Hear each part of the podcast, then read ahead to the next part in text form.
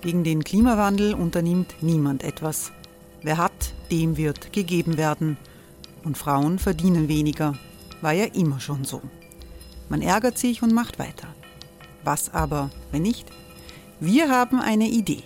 Die Falter Arena macht die Bühne frei für Menschen und Projekte, die das Land verändern. Mein Name ist Eva Konzett. Ich leite das Politikressort im Falter.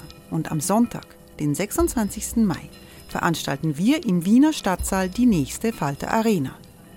Mit dabei unter anderem der ehemalige Politiker und Neosänger Matthias Strolz, Theresa Imre von Markter, Sonja Jöchtel von Love Politics oder Kari Ochsner von Ochsner Wärmepumpen. Machen statt jammern. Wir schauen uns an, wie das funktionieren kann. Kommen auch Sie vorbei. Alle Informationen und Tickets finden Sie unter falter.at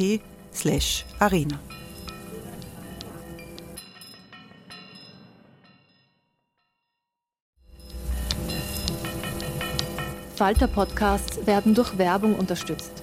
Das hilft bei der Finanzierung unseres journalistischen Angebots. Ever catch yourself eating the same flavorless dinner three days in a row? Dreaming of something better? Well, HelloFresh is your guilt-free dream come true, baby. It's me, Kiki Palmer. Let's wake up those taste buds with hot, juicy pecan-crusted chicken or garlic butter shrimp scampi. Mm. Hello Fresh. Stop dreaming of all the delicious possibilities and dig in at HelloFresh.com. Let's get this dinner party started.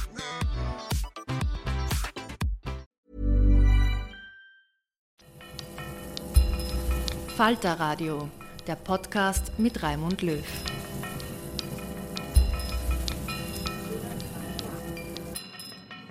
Herzlich willkommen, liebe Zuhörerinnen und Zuhörer, bei der 39. Folge von Schäuber fragt nach. Unseren neuen Bundeskanzler habe ich letzte Woche hier als Benita Ferrero Waldner in der Graf Bobby Version bezeichnet. Ich muss gestehen, das war ein bisschen ungerecht. Also gegenüber dem Graf Bobby. Weil der war zum Unterschied vom Schallenberg eine lustige Witzfigur. Aber ganz im Ernst, als Diplomat muss man die Fähigkeit mitbringen, einen peinlichen Eiertanz wirken zu lassen wie Schwanensee. Leider hat Alexander Schallenberg in seinen ersten Amtstagen von dieser Grundqualifikation wirklich gar nichts erkennen lassen. Für seinen Herrn und Meister Sebastian Kurz wird es nahezu im Tagesrhythmus unangenehmer. Vielerorts wird er bereits mit Karl-Heinz Grasser verglichen. In diesem Zusammenhang finde ich es besonders hübsch, dass es tatsächlich eine personelle Konstante bei der Karriere von Kurz und Grasser gibt, nämlich Johannes Pasquali. Der Leiter der Öffentlichkeitsarbeit im Finanzministerium war nämlich schon seinerzeit dabei, wie Karl-Heinz Grasser seine legendäre Homepage als New Economy Geschäftsmodell entwickelt hat. Zum Thema verdeckte Finanzierung von Politikern schon damals ein Meisterstück an Unverschämtheit. Damals ging es um eine großzügige Spende der Industriellen Vereinigung, heute geht es um eine großzügige Spende der österreichischen Steuerzahlerinnen und Steuerzahler. Wir alle durften also mutmaßlich den politischen Aufstieg von Sebastian Kurz mitfinanzieren. Vielleicht ein Grund, warum es manchen dieser Tage schwerfällt, diesen Verlust abzuschreiben. Aber ich fürchte, die Chance, dass wir davon Kurz oder seiner Partei das Geld zurückbekommen, ist ähnlich hoch, wie dass die Betreiber eines Pyramidenspiels sagen, äh, wir sind draufgekommen, dass das auf längere Sicht nicht funktionieren kann. Äh, tut uns leid, ihr kriegt alle euer eingezahltes Geld zurück. Der Herr Pasquali war jedenfalls im Finanzministerium neben Thomas Schmidt der wichtigste Kontaktmann zu den Fellner Medien und wird nun von der Staatsanwaltschaft der Bestechlichkeit und der Untreue beschuldigt. Darüber hinaus ist er im vierten Wiener Gemeindebezirk Bezirksparteiobmann der ÖVP. Nicht seine erste politische Station, davor war er nämlich bei der FPÖ. Seinen Wechsel von den Freiheitlichen zur Volkspartei hat Pasquali mit folgenden Worten begründet. Ich habe mich gefragt, warum ich beim Schmiedel bleiben soll, wenn es auch den Schmied gibt. Ja, und diesen Schmied hat er dann tatsächlich im Finanzministerium gefunden, nämlich den Thomas Schmied. Was er in dessen Auftrag gemacht haben soll, beschreiben die ermittelnden Behörden so. Pasquali hat pflichtwidrig Inseratenaufträge aus sachfremden Motiven parteilich vergeben, um die gewünschten und im Sinne der Beschuldigten vorzunehmenden Veröffentlichungen der Umfrageergebnisse, aber auch sonstiger für diese wohlwollender Berichte zu erwirken. Die Bezahlung der frisierten Umfragen hat auch Pasquali freigegeben. Und was die Abwicklung der Zahlungen an den Fellner betrifft, hat er auch eine tüchtige Mitarbeiterin im Ministerium, nämlich Susanne Thier. Sie hat Buchungen für Inserate und Medienkooperationen abgearbeitet. Angesichts der enormen Summen, die da vom Finanzministerium dafür eingesetzt wurden, ein sicher anstrengender Job. Gar nicht so leicht, dass da überhaupt noch Zeit für ein Privatleben bleibt. Aber Frau Thier hat diese kostbare Zeit offenbar gut genutzt. Sie ist die Lebensgefährtin von Sebastian Kurz. Ja. Ähm, naja, ähm, jetzt könnte man einwerfen, ähm, was bedeutet das für die Rechtfertigung des Ex-Kanzlers? Er hätte von diesen Vorgängen bei irgendwelchen Leuten im Finanzministerium nichts gewusst. Äh, naja, gar nichts natürlich. Äh, sicher wird er das eine oder andere Mal daheim im Wohnzimmer gefragt haben, Schatzi, wie war's heute bei dir in der Arbeit? Aber dass er dann bei der Antwort nicht mehr wirklich zugehört hat, das ist menschlich verständlich. Bei jemandem, der so viel um die Ohren hat wie der Sebastian und sich nicht auch noch um sowas kümmern kann. Daran wird sich vermutlich auch nichts ändern, wenn die beiden jetzt Eltern werden. Wobei ist die Frage jetzt, wo er nicht mehr Kanzler ist, ob das mit dem Kind überhaupt noch notwendig ist. Ja, egal. Das ist dann sein Problem. Zu einem noch viel größeren Problem auswachsen könnten sich die Aussagen der Meinungsforscherin Susanne Beinschab. Die hat laut Staatsanwaltschaft die manipulierten Umfragen geliefert, war zwischenzeitlich schon in Haft und muss sich jetzt was überlegen, wenn sie auf freiem Fuß bleiben will. Dazu müsste sie zeigen, wie gut ihr Erinnerungsvermögen ist. Denn Grund für ihre Verhaftung war, dass sie unmittelbar vor der bei ihr stattgefundenen Hausdurchsuchung Daten auf ihrem Computer und in ihrer Cloud gelöscht hat. Damit hätte sie eigentlich nur bewiesen, dass sie für Kundenwünsche ein offenes Ohr hat. Denn ein paar Tage davor hat die ÖVP eine Pressekonferenz abgehalten, bei der sie eine neue Form der Mitarbeiterkommunikation entwickelt hat. Die Vizegeneralsekretärin Gabriela Schwarz hat dort Geschäftspartnern und Mitarbeitern der Partei notdürftig verklausuliert mitgeteilt, dass es jetzt aber wirklich höchste Zeit sei, alle Chats zu löschen und alle Papiere zu vernichten, die im Falle ihrer Sicherstellung durch Ermittlungsbehörden unangenehme Sachverhalte ans Tageslicht bringen könnten. Logischer nächster Schritt wäre die Ausgabe von Reißwolf-Gutscheinen gewesen, zumindest für alle Mitarbeiter aus dem Umfeld des Ex-Kanzlers. Am besten mit dem Vermerk, diesmal bitte keine leicht enttarnbaren Fantasienamen angeben und Rechnung auch bezahlen. Betrag wird verlässlich refundiert. Hätte sich die ÖVP das leisten können? Ja, ich glaube schon, dass der Ex-Kanzlermitarbeiter Arno Milicharek damals die Rechnung fürs Schreddern nicht bezahlt hat, war vielleicht aus übertriebener Rücksicht auf die Partei Finanzen. Um die müssen sich die Türkisen aber nicht sorgen, wenn es darum geht, Spuren zu verwischen. So hat zum Beispiel das Landwirtschaftsministerium unlängst 22 Lizenzen für ein Verschlüsselungsprogramm für Chats und Telefonate erworben. Bezahlt wurde diese Maßnahme natürlich von uns allen. So gesehen haben auch wir einen kleinen Anteil daran, wenn die Frau Schwarz bei der Pressekonferenz verkünden kann, dass bei künftigen ÖVP-Hausdurchsuchungen nichts mehr zu finden sei, weil nichts mehr da ist. Ob das gescheit von ihr war, ist eine andere Frage. Ein bisschen erinnert ihre Aussage an einen Cannabiszüchter, der bei der Polizei anruft und sagt, alles abgeerntet. Mittlerweile ist der Verdacht aufgetaucht, dass im Bundeskanzleramt die größte Datenlöschaktion der Zweiten Republik geplant war. Am 10. November sollten E-Mails und Kalendereinträge aller Beamten unwiederbringlich gelöscht werden. Also gerade noch rechtzeitig, damit der kommende Urschuss zu den jüngsten ÖVP-Skandalen nicht mehr darauf zugreifen kann. In der dementsprechenden Weisung eines Beamten aus dem unmittelbaren Umfeld von Sebastian Kurz wird die Löschung begründet mit ressortübergreifende positive ökonomische Effekte wie Senkung der IT-Nebenkosten. Ist natürlich ein völlig richtiges Argument. Darüber hinaus könnten die Löschungen auch andere positive ökonomische Effekte haben. Senkung der Anwaltskosten für bestimmte Politiker, oder die Vermeidung von künftigen Kosten für Verpflegung und Unterbringung im Strafvollzug. Auch im Medienhaus der Gebrüder Fellner soll es schon zu großflächigen Datenlöschungen gekommen sein. Laut dem Babyfellner Niki wegen Cyberkriminalität, womit aber erstaunlicherweise nicht der Internetauftritt von OE24 gemeint war. Auf jeden Fall hat eine mit der Löschung beauftragte Firma für die eigene rechtliche Absicherung verlangt, dass die Fellners eine schriftliche Beschreibung des Problems vorlegen sollen. Daraufhin gab es dann keinen Kontakt mehr zu dieser Firma. Wolfgang Fellner hatte erklärt, dass die Razzia bei seiner käuflichen Gratiszeitung rechtswidrig war. Was natürlich nicht stimmt. Aber nachdem die Behauptung von Wolfgang Fellner stammt, ist diese Ergänzung eigentlich überflüssig, so wie wenn man sagt, der Regen ist heute wieder nass. So gesehen wäre es für Fellner strategisch möglicherweise am klügsten, ein Geständnis abzulegen, denn angesichts seiner generellen Glaubwürdigkeit wäre das ein starkes Indiz für seine Unschuld.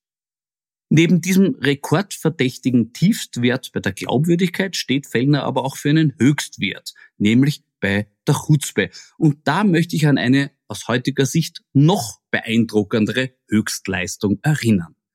Heuer im Februar hat Wolfgang Fellner die Republik Österreich geklagt, weil er seiner Meinung nach zu wenig Presseförderung bekommt. Und dazu hat auch noch die Mitglieder der Presseförderungskommission persönlich geklagt. Aber nicht alle. Drei Mitglieder hat er verschont. Und einer, der von Fellner verschonten ist, wer glauben's. Ja, es ist tatsächlich Johannes Pasquali, der Fellner Sponsoringbeauftragte aus dem Finanzministerium, von dem heute zu Beginn die Rede war. Hiermit schließt sich der Kreis und ich weiß nicht, wie es Ihnen geht, aber bei mir löst dieses Gesamtsittenbild einen leichten Reflux in der Speiseröhre aus, gegen den ich sofort gegensteuern möchte. Dass ich das jetzt gleich kann, verdanke ich den Panobile-Winzern aus Golz, die haben mir ihre fantastische 2017er Kiste geschickt, aus der ich mir gleich einen echten Checkbot gefischt habe, nämlich den Panobile von Gerhard Pittnauer, einem der besten Weinmacher, nicht nur von Golz, sondern von ganz Österreich. 60 Prozent Blaufränkisch und 40 Prozent Zweigelt aus den besten Lagen ergeben jetzt schon ein wunderbar elegantes Trinkvergnügen. Prost!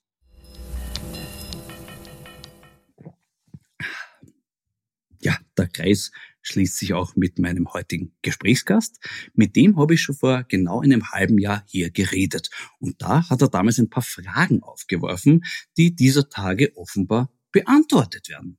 Drum spreche ich heute wieder mit dem NEOS-Nationalratsabgeordneten Helmut Brandstetter. Grüß dich, Helmut. Hallo, Servus, Florian. Uh, Helmut, du hast vor einem halben Jahr in diesem Podcast Folgendes zu mir gesagt. Ich zitiere jetzt wörtlich. Kurz hat permanent Umfragen in Auftrag gegeben, wo man bis heute nicht weiß, wer sie bezahlt hat. Ist das vielleicht hintenrum irgendwo geflossen? Ich weiß es nicht. So, jetzt wissen wir es alle. Warum hast du es damals schon geahnt? Warum habe ich es damals schon geahnt? Erstens, dass das schon wieder ein halbes Jahr vorbei ist, Wahnsinn. Äh, zweitens, warum habe ich es geahnt?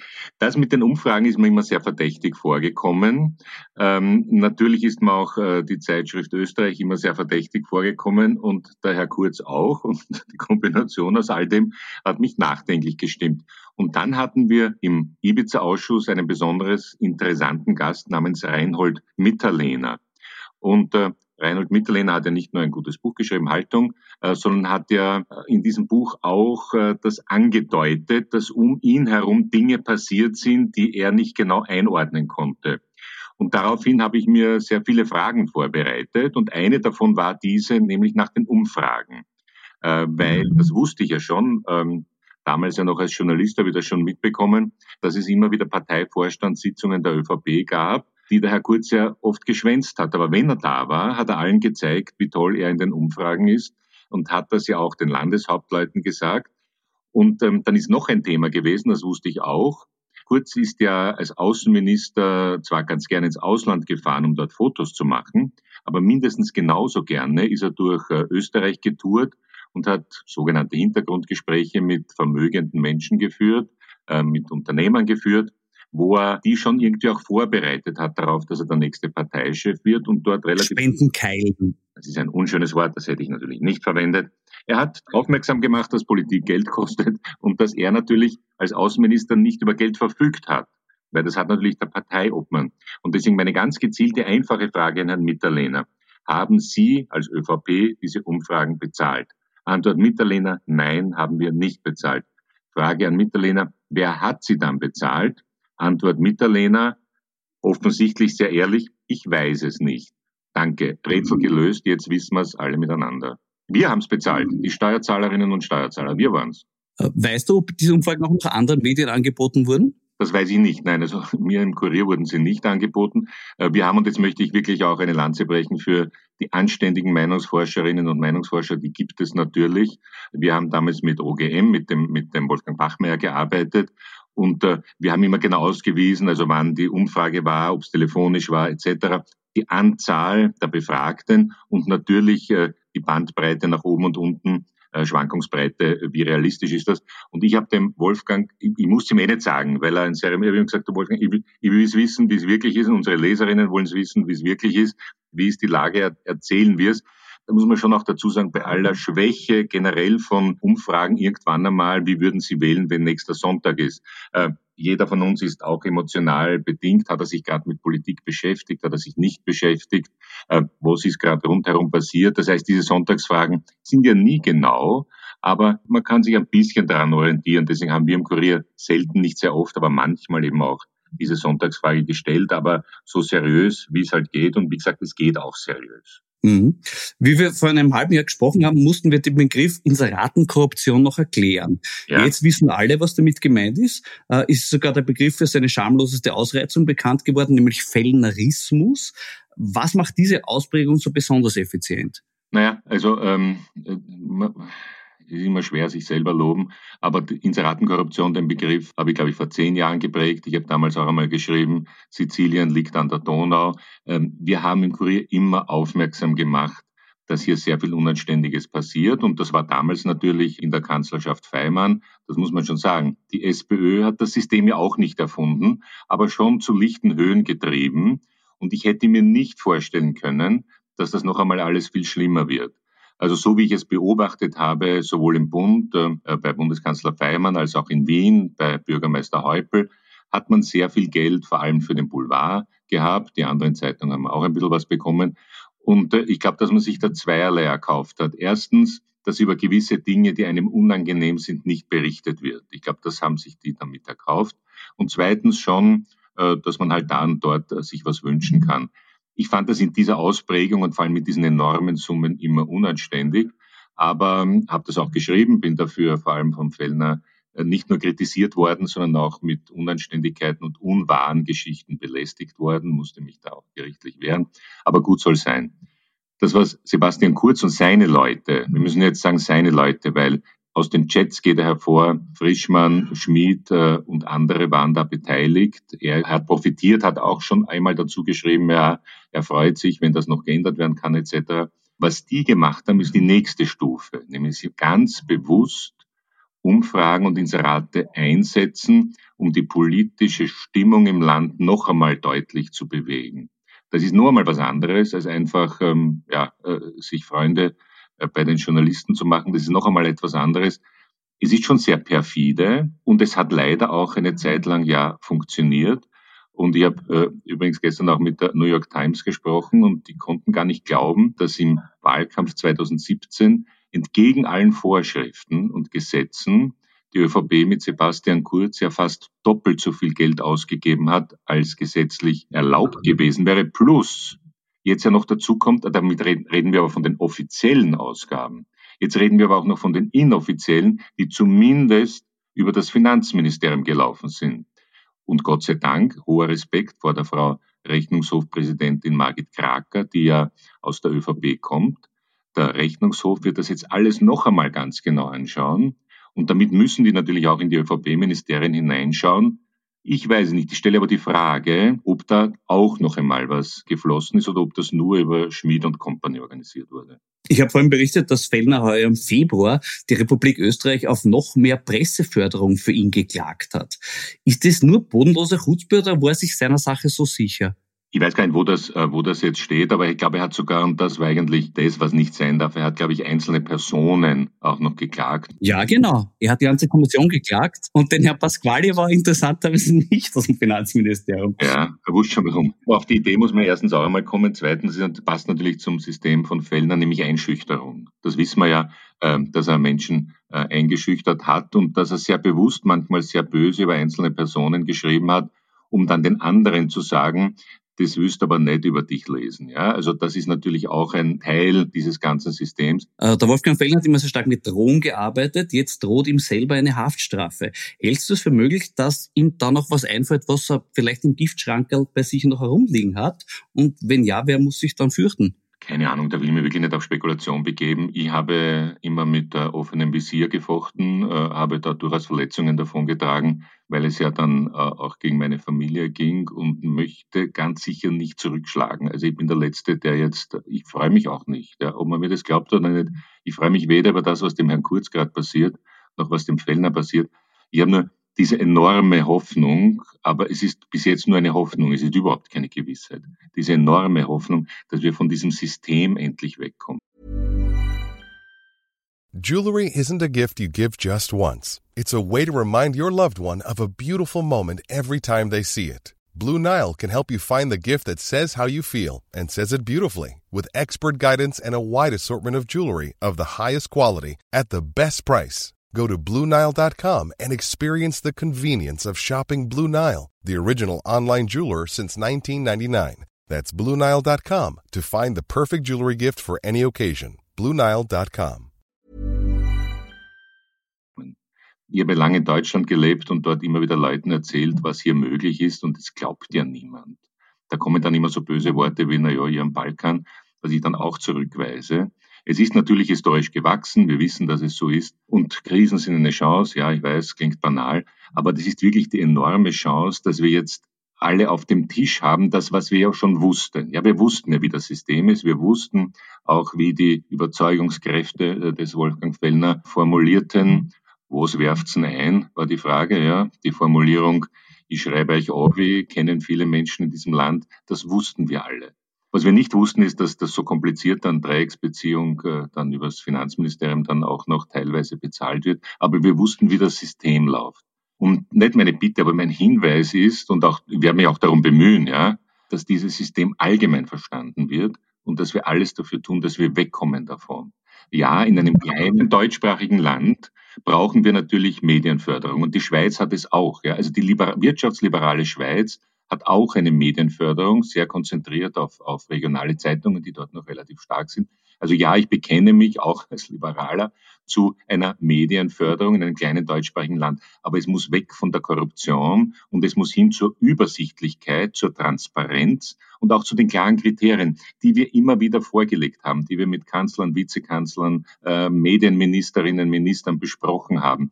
Man kann ein System entwickeln, das Qualität fördert, das Journalismus fördert, das geht. Äh, und die Papiere liegen überall herum und wir können sie wieder neu schreiben. Aber wir müssen endlich dazu kommen, dass wir sagen, das bisherige System ist nicht nur gescheitert, sondern es hat so viel zerstört in diesem Land. Und hören wir auf mit dem Zerstören und kommen wir zurück zu einem sinnvollen Medienförderungssystem. Was müsste passieren, damit Inseratenkorruption zu einem Begriff der Vergangenheit wird? Naja, wir haben ja damals äh, im, im, Anschluss an die Vorwürfe gegen den Bundeskanzler Feimann, der ja als Infrastrukturminister ja diesen Deal noch damals mit Krone und ÖBB ausgemacht hat, äh, ist ja damals immer ein Medientransparenzgesetz beschlossen worden. äh, das vorsieht, dass äh, in Medien, die öfter erscheinen und wo es über einer gewissen Summe, dass das dann gemeldet werden muss.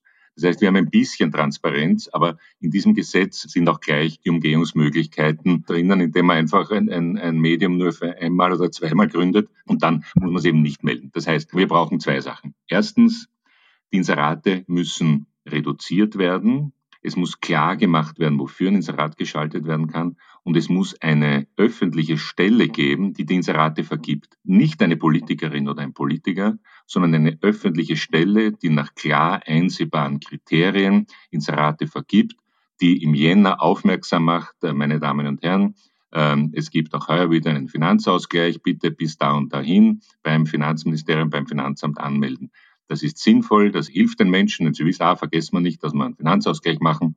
Von mir aus auch äh, soll im April dafür geworben werden, dass im Mai wieder die Bäder aufsperren. Ich glaube, die meisten Leute wissen das, aber bevor man vergisst, am 1. Mai ins Schwimmbad zu gehen, soll auch dafür geworben werden. Und ähnliche Beispiele kann es geben für 1, 2, 3 Ticket. Also, wie gesagt, eine Einrichtung, die überprüft, welches Inserat ist sinnvoll und die das dann organisiert und dann möglichst gute äh, Rabatten natürlich herausschlägt, wie das jeder Private auch tut. Das ist die eine Voraussetzung. Die zweite ist natürlich eine Medienförderung nach äh, Qualitätsgesichtspunkten, um nur einige wenige zu nennen.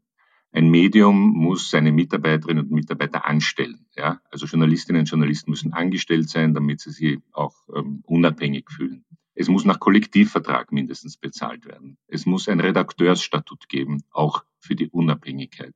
Ein Medium muss eine Bandbreite ausweisen. Auch das haben wir immer wieder besprochen, von der Lokalpolitik bis hin auch zur Wissenschaft, Forschung, äh, Bereichen, wo man vielleicht nicht immer alle Leserinnen und Leser gewinnt.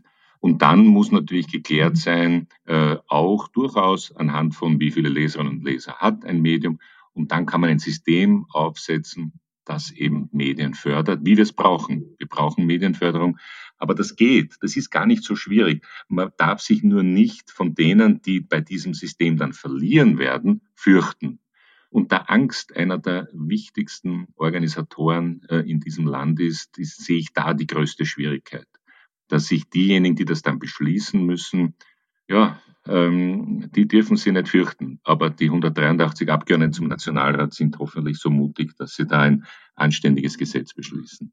Das wäre fein. Apropos sich fürchten müssen. Du hast vor einem halben Jahr erzählt von einer von der ÖVP-Beraterin Gabi Spiegelfeld vorgebrachten Drohung, wonach du zerstört werden sollst. Ja. Hat die Frau Spiegelfeld mittlerweile schon zerstört? Nein, nein, nein. Ich ähm, ist auch nicht so, dass ich mich auf der äh, Straße umdrehe äh, und glaube, dass mir jemand was antut. Aber was ich ja weiß ist, ähm, und ich möchte gar nicht viel darüber reden, dass äh, es da eine Partie gibt, die auch nicht davor zurückschreckt, äh, eben auf Familienmitglieder loszugehen, äh, Daten zu stehlen, um mit denen irgendwelche Agitation zu betreiben. Also, wie gesagt, Sizilien liegt an der Donau, ähm, habe ich 2011 geschrieben. Ich habe nicht gedacht, was alles möglich ist. Na, ich habe auch nach der Frau Spiegelfeld gefragt, weil ja der Thomas Schmidt angeblich untergetaucht ist und wollte fragen, ob du weißt, ob er vielleicht gerade Urlaub bei ihr macht. Ich habe keine Ahnung, wo er ist. Thomas Schmidt ist natürlich nach allem, was wir lesen, ein Täter. Für mich ist er aber eher auch ein Opfer. Da kommt jemand nach Wien und sieht, es gibt Karrieremöglichkeiten. Er ist schon auch ein Verführter. Er ist schon auch einer, der, das liest man aus diesen Chats ja auch heraus, der einem anderen, den er offenbar für begabter hält oder für sehr begabt, äh, ja, du bist mein Bundeskanzler und ich liebe dich und ich weiß nicht was, äh, dass er sich an dem auch aufgerichtet hat und ganz bewusst auch für den etwas umsetzen wollte, um dem Freude zu machen. Und ein verantwortungsbewusster Mensch, der sieht, dass ein anderer Dinge tut, die zumindest ähm, unmoralisch sind, wenn nicht sogar strafrechtlich bedenklich, hätte den ja einbremsen müssen. Und Thomas Schmid in seiner Begeisterung wurde mitgerissen, auch äh, eben von diesem Gefühl, uns gehört jetzt die Republik, also die ÖVP sowieso schon, die sind alle eingegangen, jetzt gehört uns die Republik und daraus machen wir jetzt was, etwas für uns und da kriegt jeder einen Posten und jeder kriegt irgendwas. Und in dem Sinn ist er für mich auch ein Opfer und ich habe ein Stück Mitleid. Und ich, ähm, ich habe keine Ahnung, ob er in Österreich lebt, wo auch immer er lebt, aber ich würde ihm dringend raten, das schon, ich kannte ihn natürlich als Journalist, haben immer wieder gesprochen. Und ich würde gerne ihm einfach sagen, wenn er hier zuhört, nimm dir Hilfe. Und zwar nicht nur juristische Hilfe, sondern auch persönliche. Das muss eine schreckliche Situation sein. Der Vorwurf, den man ganz ernsthaft äh, diesen Landeshauptleuten, der Frau Mikleiten und den Männern machen muss, ist, dass sie keine Schranken gezeigt haben. Das sind erwachsene Menschen, die ja schon andere aufsteigen und fallen gesehen haben. Und die hätten den einmal hernehmen müssen und sagen, so geht's nicht, ja, so geht's nicht. Und das kannst du mit uns, nämlich mit Partei und vor allem mit dem Land nicht machen. Also denen mache ich wirklich den größten Vorwurf. Warum habt ihr nicht irgendwann einmal Stopp-Taste gedrückt, Stopp gerufen und gesagt, nur, nur weil, weil du uns die nächste Wahl gewinnst, machen wir nicht jede Sauerei mit. So eine Formulierung hätte mal fallen müssen.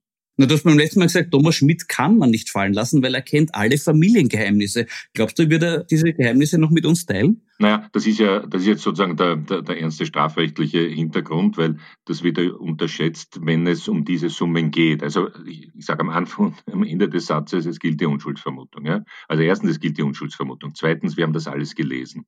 Wir sehen, um welche Beträge es geht, es geht um, sehen, um welche Vorgänge es geht. Und da gibt es eben im Strafgesetz Begriffe dafür, die eben Untreue heißen, Bestechung heißen, Bestechlichkeit heißen. Und dafür ist in dieser Höhe eben ein Strafrahmen von zehn Jahren, aber für Beamte 15 Jahre. Das heißt, als Unbescholtener kriegst du natürlich dann nicht das Höchstausmaß, aber sollte es, es gilt die Unschuldsvermutung zu einer Verurteilung kommen, ist natürlich eine sehr hohe Haftstrafe denkbar oder wenn es, wie gesagt, wenn es zu einer Verurteilung kommt, sogar notwendig. Das heißt also, der muss sich schon was überlegen. Und äh, jetzt ist die Frage, und die kann ich nur als Frage stellen, ich kann es nicht beantworten, hat er noch eine Chance, äh, in die Grundzeugenregelung zu kommen oder nicht? Klar ist aber auch, äh, je mehr er klar aussagt, umso mehr wird das natürlich auch als Milderungsgrund gesehen. Und deswegen gehe ich davon aus, dass er, wo er schon so viel da liegt und noch so viel kommen wird, es sind ja bei weitem nicht alle Chats ausgewertet, wahrscheinlich, wenn er so gescheit ist, wie ich ihn halte, wird er schon versuchen, endlich die Wahrheit zu sagen, was natürlich für andere Menschen das Leben dann wieder nicht unbedingt einfacher machen wird. Na ganz genau. Es gibt ja im Prinzip der Abhängigkeit in dieser kleinen Gruppe um, um Kurt. Und äh, das mit den Familiengeheimnissen gilt ja auch für jemand wie den Wolfgang Sobotka. Das ist die Frage. Also das hat ja der Christian Kern jetzt in einer, der hat das ja von Ihnen erlebt, in einem Interview gesagt, er war die Abrissbirne. Das, was wir damals schon, wie gesagt, ich als Journalist verfolgt haben, ist, dass er auf jeden Fall die Regierung Kern mit der Lena, wo es nur ging, stören und letztlich auch zerstören wollte. Äh, welchen Anteil er ähm, da an den anderen Aktivitäten hat, das kann ich überhaupt nicht äh, beurteilen. Das, das werden wir noch herausfinden. Aber Wirklichkeit, das ist das, was mich am meisten immer wundert, wie man sich von anderen so abhängig machen kann. Natürlich die Loyalität ist es, es ist diese Stimmung gewesen, ähm, uns kehrt die Welt. Und aus dieser Stimmung hat man dann die Gefahren eben, die sich daraus ergeben, nicht erkannt. Und ich vermute, dass die anderen auch nicht wussten, wie viele Chats und wie viele WhatsApp oder was auch immer Thomas Schmidt geschrieben hat. Wobei sie mussten es ahnen, weil sie ja selber immer sehr viele bekommen haben. Mhm. Und auch die Unvorsichtigkeit. Wie kann man als Bundeskanzler schreiben, gibt dem Vertreter der Kirche Vollgas? Und jetzt rede ich nicht von einem, einem äh, ÖVP oder christlich-sozialen äh, äh, Bundeskanzler, sondern generell von einem Bundeskanzler, auch der Gewerkschaft oder was immer, also einem Gesprächspartner einfach Vollgas geben und dann noch dazu als ÖVP-Politiker gibt der Kirche Vollgas. Das sind Dinge, wo man sich dann fragt, wie, wie ist das entstanden? Wo kommt das her? Und was, worüber haben die noch geredet? Und wie haben die noch über andere Menschen geredet, wenn sie über den Generalsekretär der Bischofskonferenz so geredet haben und sich gefreut haben, dass es dem schlecht gegangen ist bei dem Gespräch. Das ist ja dann schon wieder die nächste Dimension. Was war da? War das Sadismus oder war das wieder nur ein Teil dieses Gefühls, wir machen, was wir wollen, uns kann keiner irgendwo Grenzen setzen. Wie gesagt, bin ich wieder bei den Alten das ist halt die Aufgabe dann von Älteren zu sagen, Freunde, so geht's nicht. Aber wie gesagt, der, der gewinnt uns die Wahlen, also lass man. Und jetzt, wo sie merken, er gewinnt die Wahlen nicht, haben sie ihn ja, und das haben wir an dem Wochenende gelernt über das Interview vom Vizekanzler Kogler, äh, das ist sehr eindeutig. Der ist natürlich nicht freiwillig zurückgetreten, der Herr Kurz, sondern das waren natürlich die Landeshauptleute, die die Reißleine gezogen haben. Da kann ich übrigens noch eine kleine Anekdote erzählen, die auch zeigt, wie sehr das eigentlich auf Lug und Trug aufgebaut war. Ich habe einen dieser Landeshauptleute ein halbes Jahr nachdem Herr Kurz äh, Kanzler wurde, äh, im Kurier zu Besuch gehabt und wir haben über alles Mögliche geredet. Und ich habe gesagt, na ja, aber das ist schon interessant, da sind ja eine Menge Reformvorhaben, die möglicherweise auch die Macht der Länder reduzieren werden. Das hat Herr Kurz immer wieder gesagt. Und der hat mich mitleidig angeschaut und hat gesagt, naja, schauen Sie, Wir haben dem schon gesagt, wo er gar nicht hinschauen muss. Das sind also unsere Spitäler und unsere Schulen und natürlich auch äh, beim Finanzausgleich. Das hat er schon verstanden, da braucht er nicht einmal hinschauen. Das heißt, in dem Sinn war auch diese ganzen Reformversprechen eine Täuschung der Wählerinnen und Wähler, weil er ja selbst gewusst hat, also wenn das so ist, wie man das dieser Landeshauptmann erzählt hat, weil er selbst gewusst hat, dass die eben gewisse Reformen gar nicht zulassen werden und dass er sie natürlich brauchen wird innerhalb der ÖVP. Aber wie wir aus den Chats wissen, um Reformen ging es ja nicht, sondern es ging ja um was anderes. Du warst noch in einem anderen Punkt prophetisch. Du hast am 24. Juni 2020, an dem legendären Tag, als Sebastian Kurz zum ersten Mal im Ibiza-Urschuss aussagen musste, dreimal zu kurz gesagt, dass er die Unwahrheit gesagt hat. Ja. Du wurdest vom Verfahrensrichter gewarnt, dass das juristische Folgen haben könnte. Ja. Und da hast ja. du dazu gesagt, du möchtest, dass das juristische ja, Folgen hat. Die hat's aber gehabt, aber nicht für dich, sondern für den Kurz. Hättest du damit gerechnet? Naja, ich habe mir schon, und das ist ja auch eine dieser Täuschungsmanöver gewesen. Kurz hat ja nachher gesagt, es war so eine schreckliche Stimmung und jeder Mörder wird besser behandelt etc.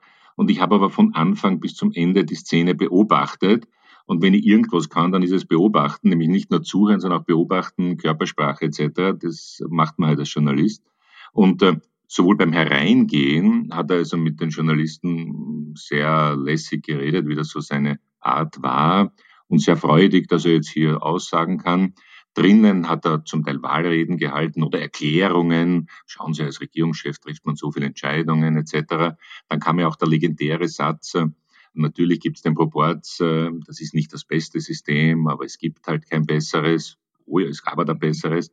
Und dann äh, habe das ja überhaupt ich nicht angeregt, sondern ich habe mir sehr klar vorgenommen, keine persönlichen Fragen zu stellen, um hier keinen persönlichen Konflikt auszutragen sondern es war der Jan Greiner, der gefragt hat nach äh, äh, Besetzungen von Redaktionen und wie weit er da eingegriffen hat. Und äh, ging es zuerst nur um den ORF. Also die Frage des Jan Greiner war, ob er im ORF eingegriffen hat. und gesagt, nein, das hat er nie gemacht. Da gibt es auch einen Stiftungsrat, der entscheidet, ja, aha. Und dann hat er gesagt, er hat überhaupt nie etwas gegen Journalisten gemacht. Und da bin ich äh, dann ein bisschen laut geworden und habe gesagt, Moment, ich mache aufmerksam, der Bundeskanzler sagt die Unwahrheit. Und das hat er mehrfach gesagt und mich immer provokant angeschaut, aber gut. Äh, aber die Ermittlungen laufen nicht wegen dieser Sache, obwohl ich da ja eindeutig aussagen könnte, sondern wegen der anderen, wegen Thomas Schmidt. Und da habe ich ja die Frage gestellt, haben Sie vorher nie mit ihm darüber gesprochen, dass er das werden will? Und er sagt, nein, es war ja allgemein bekannt, dass es da irgendein Interesse gibt. Und auch das haben wir dann, das, das wusste ich zu dem Zeitpunkt, kannte ich die Chats noch nicht, die dann später gekommen sind, wo die sich über Details des Aufsichtsrats, des Vorstands, ob ihm das nicht zu viel ist, dass er überall in die Aufsichtsräte dieser Unternehmen geht, dass sich über all das unterhalten hat. Das wussten wir dann nicht und deswegen habe ich zu diesem Punkt nicht sagen können, er sagt die Unwahrheit, aber das liegt ja auf der Hand. Hier ist jetzt nur mehr die juristische Frage. War es Vorsatz? Ist also hineingegangen, um bei der Frage nach dieser Postenbesetzung dann bewusst die Unwahrheit zu sagen oder ist ihm das passiert? Das wird an der Richterin oder an der, dem Richter liegen, wenn es zu dem Strafantrag kommt, das zu entscheiden. Und äh, ich respektiere die Justiz, werde mich, wie auch immer entschieden wird, dazu sicher nicht äußern. Du hast bei unserem letzten Gespräch auch gesagt, wenn es zu einer Anklage kommt, ist es für Kurz ohnehin vorbei. Ich glaube nicht, dass es zu einer Anklage kommt. Ich glaube, dass es zumindest zwei Anklagen kommen wird. Mhm. Was meinst du? Naja, ähm, also ich habe da natürlich das alles gelesen, was man ihm vorwirft in Bezug auf die Falschaussage und das ist schon sehr schlüssig, ist ja auch interessant. Ich habe sowohl Schmid als auch Kurz gefragt, äh, wie stehen Sie zum jeweils anderen? Und beide haben wortwörtlich dieselbe Antwort gegeben. Wir kennen uns lang, äh, sind befreundet, aber waren noch nie gemeinsam auf Urlaub. Daraus hat die WKSDA geschlossen, dass es schon eine Absprache gab. Es sind ja auch alle mit demselben äh, Verfahrensbegleiter äh, gekommen, einem Juristen aus dem Kanzleramt. Ähm, die weisen ganz gut aus ihrer Sicht nach. Der Staatsanwalt finde ich, dass es da Absprachen gab und deswegen ein Vorsatz es gebe. Aber das ist, wenn es zur Anklage kommt oder diesen Strafantrag kommt, ist das natürlich eine Angelegenheit des Richters, der Richterin.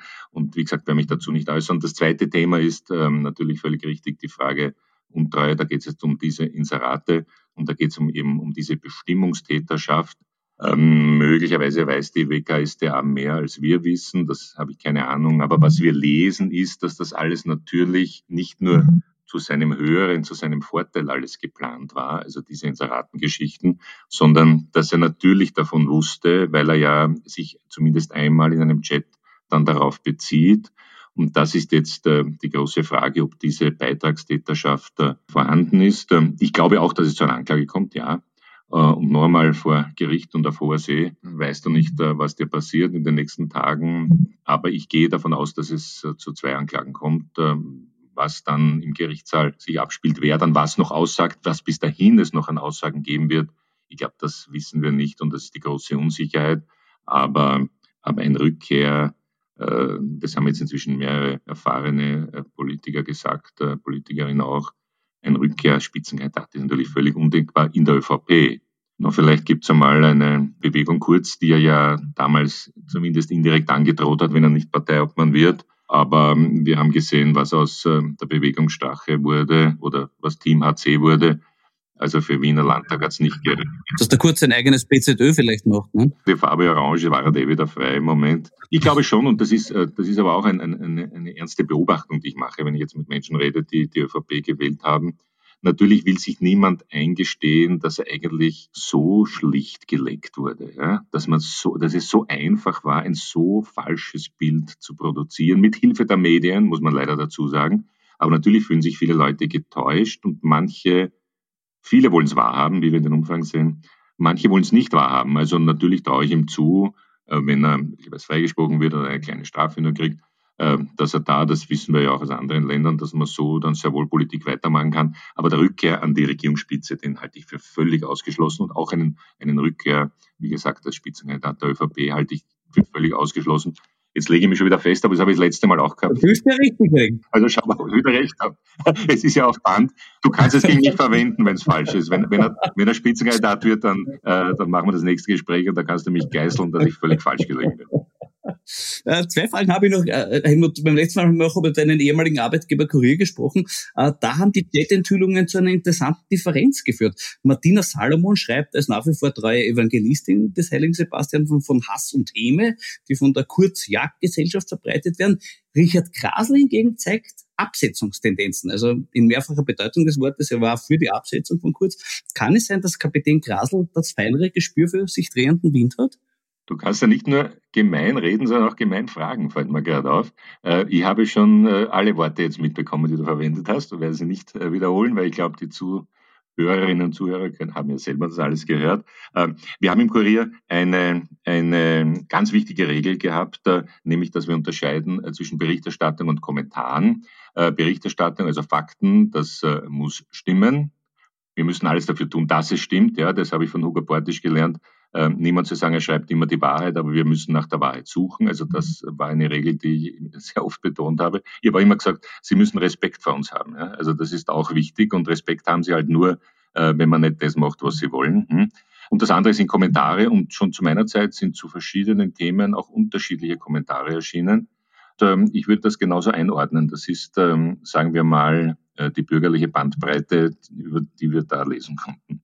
Zum Abschluss noch eine Frage, die sich auch auf unser letztes Gespräch bezieht. Damals war deine Empfehlung an Sebastian Kurz und seinen engsten Kreis, sie sollen auf Reisen gehen. Ja. Das wird möglicherweise bald schwierig für Sie, weil die Justiz was dagegen haben könnte. Was empfiehlst du ihnen jetzt? Naja, äh, äh, nachdenken. Also Reisen, Reisen ins Innere äh, sind ja auch möglich. Ich glaube nicht, dass äh, ähm, aber das kann man ja im Zweifel fragen, ob man, äh, solange man einen Pass hat, kann man ja äh, ins Ausland reisen. Und äh, wenn man Mitglied des Außenpolitischen Ausschusses ist, bekommt man sogar einen Diplomatenpass. Ja. Das war dem Thomas Schmidt damals äh, so wichtig. Ich halte das Reisen nach wie vor für so wichtig. Also ich habe den, ich weiß nicht, ob ich das damals schon gesagt habe oder habe ich den Satz erst inzwischen gelernt von einem Humboldt. Das Schlimmste an der Weltanschauung vieler Menschen ist, dass sie die Welt nie angeschaut haben. Und das gilt schon für diese Leute auch. Ja. Also auch äh, Schmid war, glaube ich, in Brüssel, aber sonst ähm, habe ich nicht den Eindruck gehabt, dass er als Diplomat weit herumgekommen äh, ist. Spontan fallen mir so viele Gegenden der Welt ein, wo ich gern hinfahren würde, um zu schauen, warum ist das so, was hat sich entwickelt und was kann man lernen. Also dieser Tipp äh, bleibt nach wie vor. Also du bleibst beim Tipp Reisen, solange es noch geht, quasi und schlimmstenfalls auch halt mit dem Pöbel. Ja, also haben wir doch auch gemacht, lang genug, oder? Ist es so schlimm? Ähm, ich war jetzt auch wieder äh, ein paar Mal im Flugzeug und das ist zwar eng, vor allem wenn man so lang ist wie ich, aber das, das hält man schon aus. Also waren alle gewaschen und so und haben frische Kleidung angehabt. Also auch in der, in der normalen Holzklasse muss man sich nicht belästigt fühlen, das ist schon in Ordnung. Na gut, vielleicht haben wir einen positiven Gedanken gestiftet. Äh, lieber Helmut, danke für das Gespräch. Bin gespannt, ob wir in einem halben Jahr wieder Bilanz ziehen werden. Ja, und, und, und was richtig und was falsch war. Ne? so ist ja. es. Danke, Florian. Alles Gute. Alles Gute, danke. Das war die 39. Folge von Schäuber fragt nach. Nächste Woche wird der Buchautor und Tagespressegründer Fritz Jergic mein Gast sein. Für heute sage ich Danke fürs Zuhören und apropos Zuhören. Ich möchte allen männlichen Zuhörern, die in der Politik tätig sind, empfehlen, wenn Sie Ihre Partnerin das nächste Mal fragen, Schatzi, wie war's heute bei dir in der Arbeit? Bei der Antwort wirklich zuhören kann einem später viel Ärger ersparen. In diesem Sinn, bleiben Sie aufmerksam. Ihr Florian Schäuber.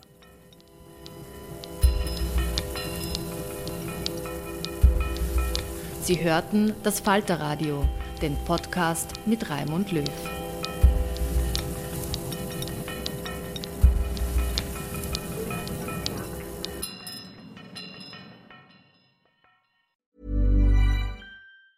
Ever catch yourself eating the same flavorless dinner three days in a row? Dreaming of something better? Well, HelloFresh is your guilt-free dream come true, baby. It's me, Kiki Palmer. Let's wake up those taste buds with hot, juicy pecan crusted chicken or garlic butter shrimp scampi. Mm. Hello Fresh. Stop dreaming of all the delicious possibilities and dig in at HelloFresh.com. Let's get this dinner party started.